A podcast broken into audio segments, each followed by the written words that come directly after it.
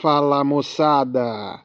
Aqui quem fala é o professor Eduardo Jara, coordenador do programa de extensão universitária ESAG Kids, da Universidade do Estado de Santa Catarina, a UDESC. Hoje nós vamos trazer no podcast uma história matemática muito antiga, um problema que durou mais de dois mil anos para ser resolvido. E esse conto se chama A História Matemática da Quadratura do Círculo. Esse conto inicia lá na Grécia Antiga, por volta de 450 a.C., quando um matemático grego chamado Anaxágoras, Anaxágoras de Clasômena, ele escreveu o, primeiro best-seller sobre a natureza, se chamava o best-seller, sobre a natureza.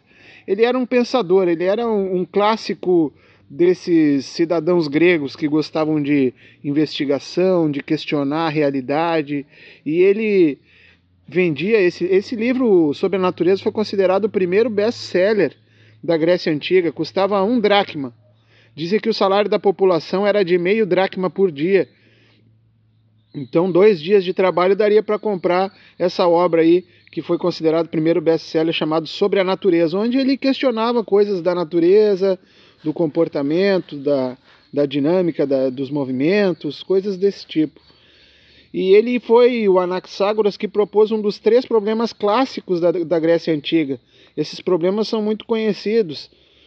E, e o que ele propôs se chama quadratura do círculo. Convém lembrar que ele propôs esse problema enquanto estava preso.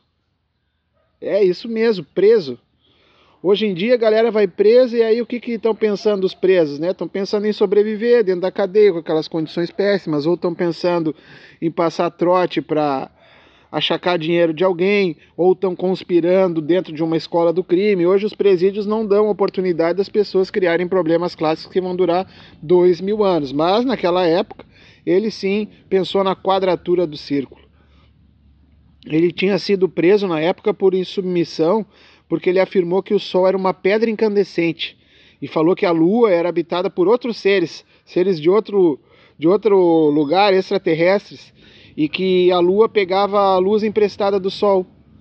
E por dizer isso, afirmando que a Lua e o Sol não eram deuses, ele cometeu o crime de impiedade, que era a falta de consideração apropriada com as obrigações devidas como cidadão com as condutas religiosas públicas e que deveriam ser observadas e os cultos. Então, ao pregar que o Sol não era o deus Apolo e que a Lua moravam extraterrestres lá, ele acabou sendo preso. E foi lá na cadeia que ele viu a Lua nascer quadrada, o Sol nascer quadrado, e talvez daí que tenha inspirado ele a pensar na quadratura do círculo, um dos problemas clássicos da antiguidade que junto com era uma tríade de problemas. Um deles é, são fáceis, problemas fáceis da gente entender. Ó. Um deles é a trisseção de um ângulo, pegar um ângulo e dividir em três partes iguais. Outro problema é duplicar o volume de um cubo. E o terceiro problema da quadratura do círculo. Você deve estar pensando assim, pô, mas isso aí eu consigo fazer. Pega um ângulo lá de 60 graus e divide em três ângulos de 20 graus. Pronto, está dividido. Trisseção de um ângulo. Não, mas o, o problema todo, pessoal, é, é, que a gente tem que lembrar que os gregos eles eram muito bons na geometria. Então todos esses problemas propostos eram para ser resolvidos exclusivamente com a régua e com o compasso. Com a régua e com o compasso fazer a quadratura do círculo, com a régua e compasso dividir em três um ângulo e duplicar o volume, qual seria a medida da aresta desse cubo quando eu vou duplicar o volume de um cubo. Então você fica pensando, ah, para que, que serve o compasso, né? O estudante que todo ano a mãe compra um compasso para guardar no estojo. E aí o que, que o estudante pensa? Ah, tem uma ponta afiada aqui, pode ser uma arma algum dia que eu sofra algum atentado, alguma coisa mais séria, eu já estou armado aqui com esse compasso. De vez em quando faz uma bolinha, usa numa aula outra, depois 30 dias depois tem uma prova, usou, pronto, nunca mais usou o compasso. Ai, ai. É, é, fico até nervoso com isso, porque sabe o que, que esperam de vocês, estudantes, quando dão para vocês um compasso? Que vocês criem um problema como o Anaxágoras propôs e que durou dois mil anos e movimentou muito a matemática. Ah, movimentou muito a matemática. Vou começar falando da trisseção de um ângulo, né? Pega o ângulo de 60 graus e divide em 3 de 20. Ah, ok. Isso é, mentalmente já está resolvido. Mas se a gente for fazer no papel, o que a gente consegue fazer com régua e compasso é a bissetriz de um ângulo. Então, quem já teve aí algumas noções de, de geometria com, com régua e compasso, disciplina de desenho geométrico e plano, por exemplo, lá você consegue fazer a bissetriz de um ângulo, mantendo a ponta seca no vértice do, do ângulo e um risco para lá, um risco para cá, marca nos lados ali que compõem um ângulo uma medida, com a mesma abertura, traça de novo ponta seca no, nos riscos e vai encontrar a bissetriz de um ângulo. É fácil fazer isso com, com régua e compasso. Você divide o ângulo em dois, mas dividir o ângulo em três, isso não se consegue fazer com régua e compasso. Fica o desafio aí para você tentar fazer isso e se conseguir, com certeza prêmios estão destinados para você. Tem também o problema da duplicação do cubo. O problema da duplicação do cubo, diz a lenda, que estava morrendo muita gente, muita gente lá na Grécia Antiga. E aí o Péricles queria se livrar da peste que estava matando muita gente em Atenas. E aí eles foram até o oráculo, o oráculo, o oráculo para responder para eles como é que eles iam se livrar daquela peste. E subiram a montanha lá, foram no templo do oráculo, e o oráculo respondeu o seguinte: Olha, essa peste é a fúria de Apolo. Vocês devem dobrar o altar de Apolo, que a peste será extinta. O que, que aconteceu? O altar era cúbico, eles pensaram que tinha que dobrar aquele cubo lá que era o altar. E aí o que, que eles fizeram? Eles dobraram a aresta, digamos que a, tinha 2 metros de altura, eles fizeram um de 4 metros de altura. Só que aí, ao dobrar a aresta de um cubo, você vai fazer o volume que era de, digamos, se, se você tinha ali um cubo de, volu de, de aresta 2, o volume de um cubo é 2 ao cubo. E aí 2 ao cubo é 8. Agora, ao colocar 4, 4 ao cubo dá 64. Você multiplicou por 8, você não dobrou o volume do cubo. E aí não deu certo. Resultado, 25% da população morreu por causa dessa peste e esses registros da morte aí são verdadeiros. Não se sabe ao certo se eles conversaram lá com o deus Apolo e, e, a fúria foi do Apolo. Mas imagina que na pandemia daqui a pouco vem alguém aí dizer que a solução é duplicar o volume de um cubo. Você conseguiria ou vamos deixar na mão da sorte aí desse vírus Covid-19? Então sempre é bom saber matemática, vai que nos colocam frente a frente com o oráculo e a gente teria que encontrar a solução de como dobrar o volume de um cubo. E esse problema também demorou milhares de anos para saber que ele não tinha uma solução com régua e compasso, porque se trataria ali de uma medida, um número irracional para a gente tratar a solução desse problema. Voltamos ao problema da quadratura do círculo. E na quadratura do círculo, qual foi o método que o Anaxágoras pensou? Ele pensou por exaustão, de como exaustão é o nome que a gente dá hoje para esse método, né? Os gregos não falavam em um problema resolvido ao método da exaustão, mas basicamente significa ir colocando figuras regulares dentro de um círculo até se aproximar ao máximo de um círculo. Por exemplo, começa com um triângulo, está longe de um círculo um triângulo inscrito. Coloca um quadrado inscrito dentro do círculo, está longe. Coloca um hexágono, opa, está se aproximando, um octógono, um, um dodecágono, e vai colocando 24 lados, e vai enchendo de ladinhos ali que você consegue medir e aí calcular, dividindo esse polígono em triângulos, que a área do triângulo também era fácil de calcular. E quando eu fizer essa aproximação por exaustão, eu chegaria lá muito próximo, muito próximo da área do círculo, mas não chegaria exatamente na área do círculo. 100 anos depois do Anaxágoras, o Aristóteles começou a tentar desenvolver isso. Ele falou que o problema dessa quadratura ele surgiu da média geométrica. E só que isso tinha sido esquecido. E só foi preservado o problema, porque a média geométrica dá para se construir também com régua e compasso, fazendo algumas operações ali, você consegue encontrar a média geométrica, que é a raiz enésima do produto de n fatores. Por exemplo, a média geométrica de 2 e 4, você faz 2 vezes 4, 8, raiz quadrada de 8 é a média geométrica de 2 e 4. Raiz quadrada de. Se pegar a média geométrica de 2 e 8, 2 vezes 8, 16, raiz quadrada de 16 é 4, seria a média geométrica de 2 e 8. É diferente da média aritmética. E isso era fácil de resolver com régua e compasso, existe uma técnica para se fazer isso.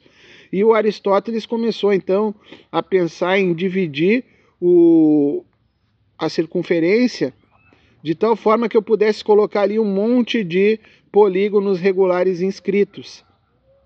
E aí você chegaria lá numa área muito próxima. É, é, é já se sabia lá uma aproximação boa para a área do círculo. Hoje a gente sabe que são aqueles irmãos franceses, o Pierre, o Pierre quadrado, que compõem a área de um círculo.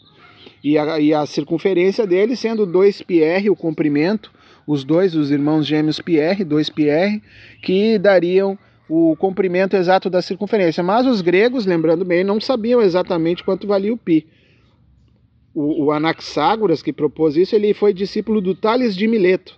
Lembra o teorema de Tales? Eles eram muito bons em geometria. E isso também catapultou os pensamentos do Anaxágoras. Mas ele confrontava essa exatidão do pensamento com a prática. Ele sabia que ele ia se aproximar, mas os gregos queriam saber exatamente o valor e não uma aproximação. Isso eles se diferenciam também dos romanos. Os romanos eram muito práticos e faziam, obras engenhosas, como engenharia aplicada, muito boa, e não estavam preocupados com essa exatidão que os gregos tinham. E foram tentando por aproximação e fazer é, os resultados que chegassem próximo a encontrar uma área de um quadrado que fosse igual à área de um círculo.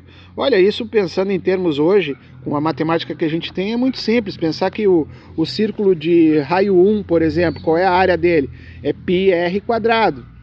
É o, é o, é o francês quadradão aquele, o πr quadrado. E aí, se o raio é 1, a área é π unidades de área ao quadrado. Para eu saber qual seria o lado de um quadrado que tem área π, Bastaria eu pensar que a área do quadrado é L ao quadrado, lado ao quadrado. Então, se eu tiver um lado valendo raiz de π, esse é um quadrado que vai ter área π unidades de área, porque raiz de π vezes raiz de π vai dar a área do quadrado π unidades de área. Isso já se tinha essa noção, mas como fazer isso com régua e compasso? Como é que eu construo essa medida? E isso se mostrou impossível ali para os gregos e foi um problema que foi avançando ao longo da história da matemática. Eu vou chegar, por exemplo, por volta de 1500, o Leonardo da Vinci, no seu Homem de Vitrúvio, que ele rabisca lá dentro de um círculo, de um quadrado, um homem de braços abertos. Você deve ter essa, essa imagem bem clara aí na sua cabeça. E esse homem de Vitrúvio já traz ali a ideia de que aquele círculo e aquele quadrado que aparece o homem lá de braços abertos, ali eles têm uma área equivalente. Só que o Leonardo da Vinci ele não resolveu este, este problema.